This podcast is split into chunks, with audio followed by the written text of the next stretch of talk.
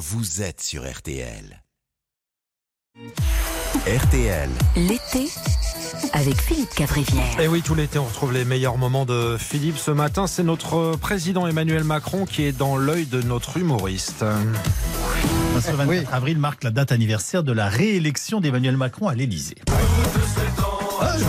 anniversaire Il vient tout à l'heure avec Laurent Oui, Gérard oui, oui. direct. Patrick Sébastien. Mais oui. On l'embrasse. La plupart euh, du temps, les bébés à un an, c'est joli. On a envie de leur faire des papouilles, de les croquer. Et puis, il faut être franc, de temps en temps, on tombe sur un bébé plus vilain. Et quand on le dé- découvre, on se dit Ouh là là, la sage-femme devait être bien maladroite. Elle a dû le laisser choir. Ah, elle va tomber.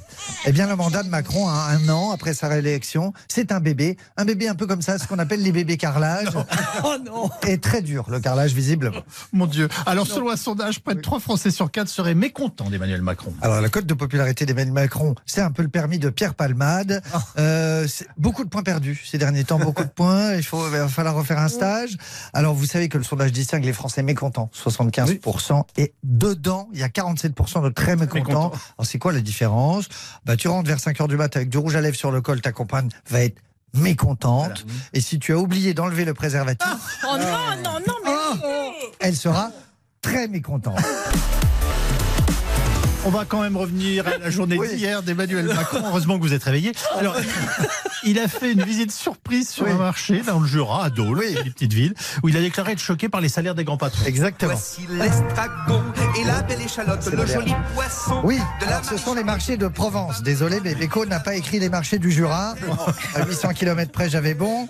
Bon, l'accueil euh, des Jurassiens n'a pas été mauvais. Non. Je vous ai entendu sur BFM. Oui. Mais attention, euh, dans le Jura, là-bas, moi je connais bien, ils sont en 2012.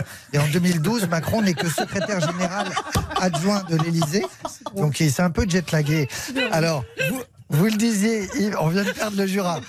Euh, Définitif. vous le disiez, Yves, Macron a effectivement dit qu'il était choqué par les salaires des grands patrons.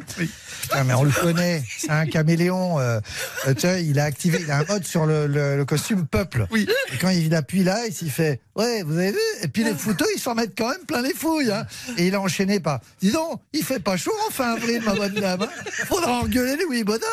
Et puis il a fini par C'est quand même des sacrés connards au gouvernement. Non, il n'a pas fait parce que là, on aurait vu l'arnaque. On aurait vu les coutures.